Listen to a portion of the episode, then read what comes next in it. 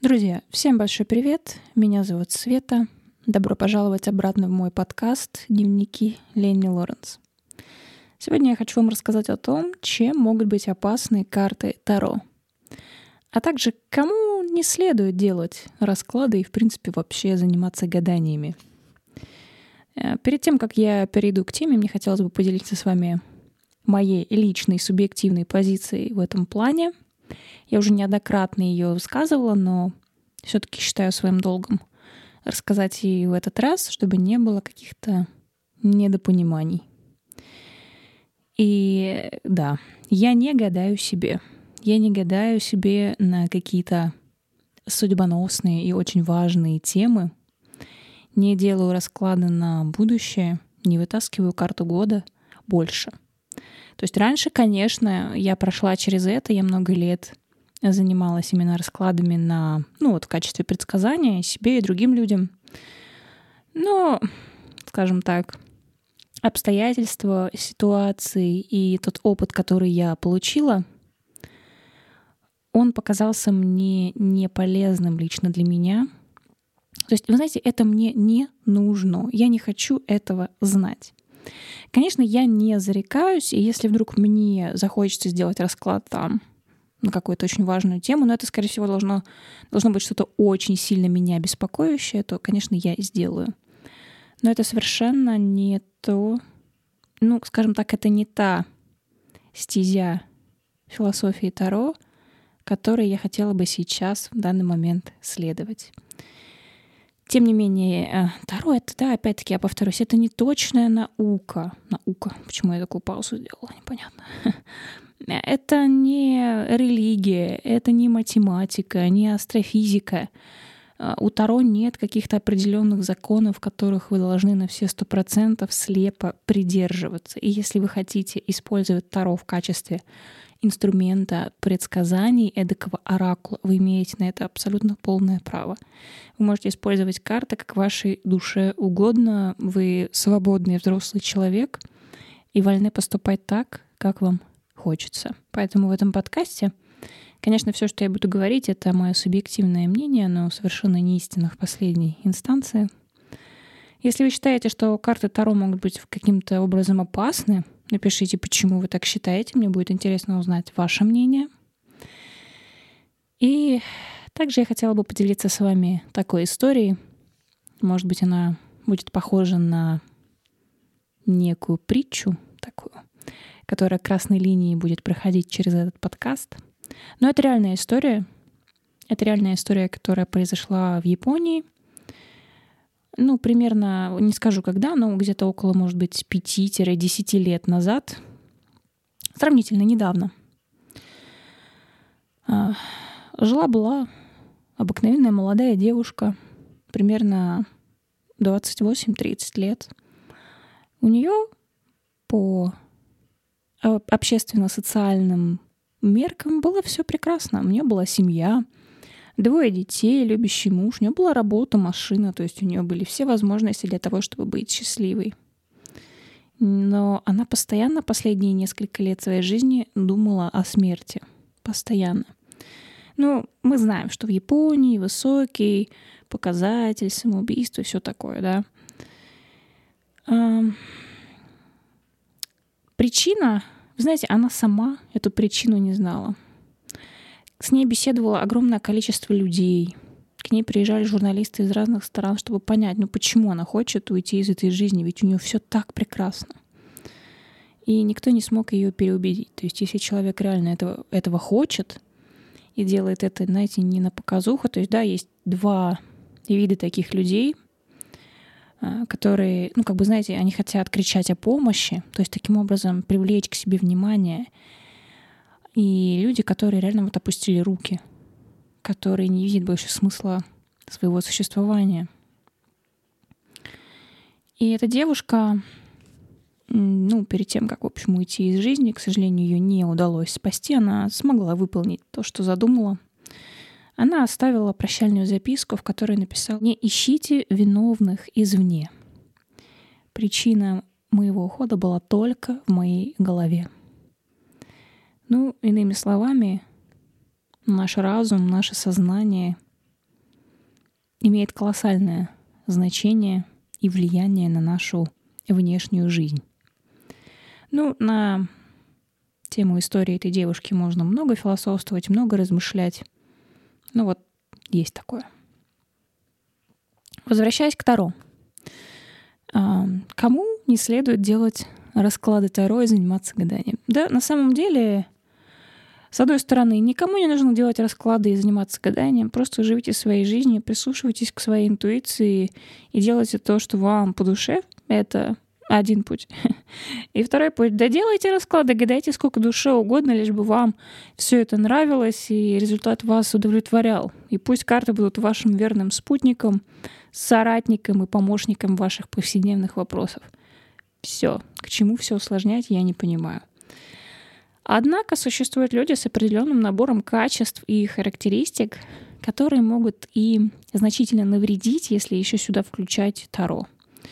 Я вам больше даже скажу, у меня у самой эти качества присутствуют в той или иной степени, но они прям не настолько сильно обострены, как у многих людей. Поэтому как таковых проблем, в принципе, я пока что не испытываю. Но окей. Кому не стоит заниматься Таро, ну или как бы делать это, но с большой осторожностью, да? Людям в первую очередь очень внушаемым и впечатлительным, у которых отсутствует внутренний стержень. То есть, знаете, куда вот ветер подует, куда течение их понесет, туда они и пойдут.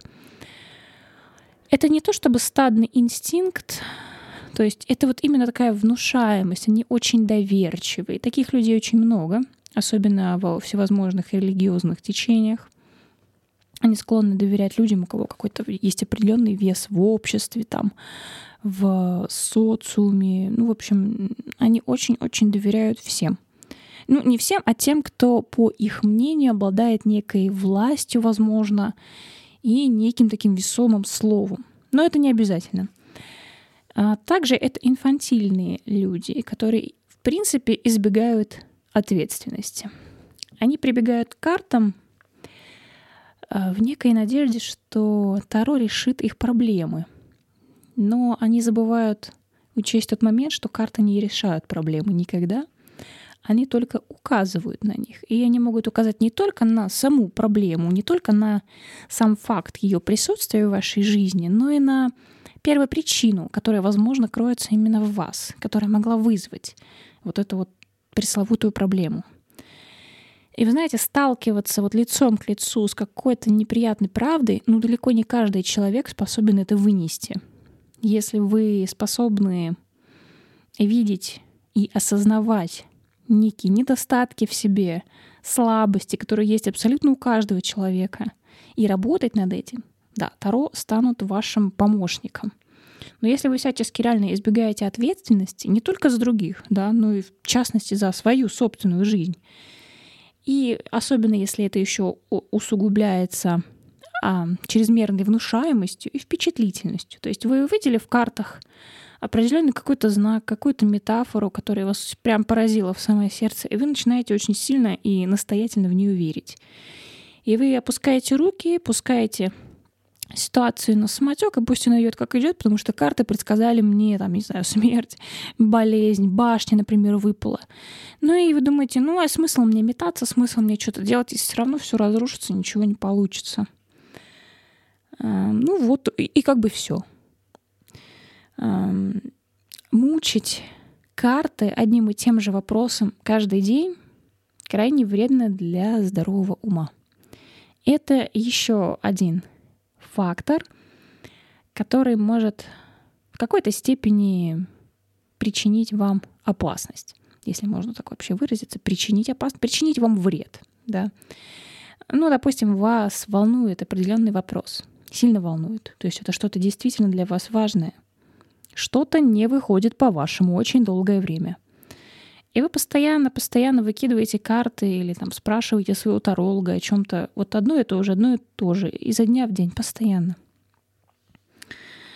И вы как будто попадаете в этот замкнутый круг. Вы себя мучаете, вы себя грызете, вы постоянно-постоянно жуете вот эту вот мыслительную жвачку, которая забирает всю вашу энергию. Вы знаете, в жизни никогда не бывает ничего просто так. Все, что не делается, оно делается ради нашего определенного блага. Я так считаю. И, в принципе, если вы не болеете смертельно, если вы не умираете, то все еще можно изменить. Вы дышите, вы живете, вы встречаете этот день, все можно изменить. Можно. Можно хотя бы попробовать, сделать шаг. Но если что-то не выходит уже очень давно, и вы пытаетесь, пытаетесь, но вот не, не получается, ну, значит, не время, да? Возможно, нужно немножко подождать, отпустить ситуацию, переключиться на что-то или кого-то, кто, например, нуждается в вашем внимании. Или это вообще не ваше. Может быть, вообще стоит отказаться от этой мысли и придумать себе новую мечту, например, новую какую-то интересную цель. Почему бы и нет, да? По сути, человек — это удивительное существо, которое любит усложнять все, к чему оно прикасается. Было бы очень классно, если бы мы, наоборот, упрощали бы все, к чему прикасаемся. Возможно, тогда и жить стало бы немножко веселее и легче. Ну, кто знает. Кто знает. Возможно, об этом стоит написать какой-нибудь роман. Почему бы и нет. Далее есть такой тип людей. Я не знаю, как их назвать, но в них присутствует такой феномен, как слепое доверие гадалкам. Гадалкам я беру в кавычки. Есть гадалки, есть тарологи — я это понятие для себя разделяю. Слепое доверие гадалкам, то есть это вера абсолютно каждому слову, что скажет тебе вот, ну, гадалка. Я не говорю про тарологов, а, тарологов с опытом, скажем так. Но опять-таки, да, как бы вам объяснить? Второ, я считаю, что второ не существует профессионалов не существует каких-то опытных людей, которые много лет работают с картами, которые прям супер крутые и на голову выше, чем люди, которые только начали знакомиться с картами. Таро — это не профессия, за которую выдают диплом. По ней не защищают там докторские, кандидатские, не пишут диссертации. Это сугубо интуитивное и очень индивидуальное занятие, которое для каждого человека будет иметь свой собственный оттенок — философию и эстетику. Вы можете много лет изучать арканы и на зубок их всех знать. Но когда к вам придет человек, вы ничего толком не сможете ему сказать, потому что вы не сумеете прислушаться к интуиции и интерпретировать арканы не с точки зрения формального их значения, опираясь на историю человека, на его энергетику, на сочетание карт и вот реально просто на собственную интуицию. Это все-таки гораздо важнее. И здесь дело совершенно не в опыте, а даже скорее... Я даже не знаю, можно ли назвать это неким талантом, склонностью, но я назову это, наверное, вот именно обостренной интуицией и высоким уровнем эмпатии. Наверное, вот это все-таки важнее. Вся остальная информация про Таро, она доступна абсолютно каждому человеку, если он этим хочет интересоваться. А, да, вы при, при огромном вашем желании, даже если вы очень хотите, вам никто не предоставит корочку о том, что вы доктор эзотерических наук. А, вот. Поэтому, если вы слепо доверяете, в кавычках, гадалкам, то вы не только можете остаться без ответов, но и без штанов. Вот и все. Вывод моего подкаста очень прост. Вы сами как та девушка из Японии. Вы сами можете довести себя до подлинного чистого безумия. Если вы замените сотрудничество, вот это вот доверительное сотрудничество с картами, до слепого фанатизма и бездумной веры во что-то, во что-то сверх, скажем так. Эм, никого не призываю на самом деле. Мы все взрослые люди, у всех своя голова на плечах. Но лично я считаю для себя, что нужно верить в себя в первую очередь. Ну и в свое светлое будущее, наверное, тоже и в светлое будущее всего человечества. Потому что если мы не будем в это верить, то можно вообще сколотить себе деревянный макинтош и сразу уже ложиться. Иначе смысла нет. Поэтому включать голову, слушать сердце. И, может быть, тогда, возможно, карты нам вообще не пригодятся. Но это мое мнение, ребят. Вы можете иметь какое угодно мнение по этому поводу. Если вы считаете, что Таро опасны, и чем они могут быть опасны, Напишите мне в комментариях, мне будет интересно узнать ваш взгляд. Поэтому, друзья, все. На этом я завершаю свой подкаст. Уже очень скоро, я так надеюсь, выйдет следующий. Берегите себя, будьте здоровы, верьте в себя и помните, что вся наша жизнь в наших руках. И Таро — это на самом деле круто. Таро — это прекрасно. Я очень люблю философию Таро. И карта для меня — это реально помощники, это вдохновение, и это друзья. И, на мой взгляд, нехорошо, когда вы делаете расклад Таро, и после этого расклада у вас остается какое-то негативное ощущение. Какое-то, знаете, такое склизкое, неприятное. Значит, либо вы что-то делаете не так, либо вообще стоит с этим делом завязывать и заниматься своей жизнью здесь и сейчас. Все, друзья, на этом точно все. До встречи и пока-пока.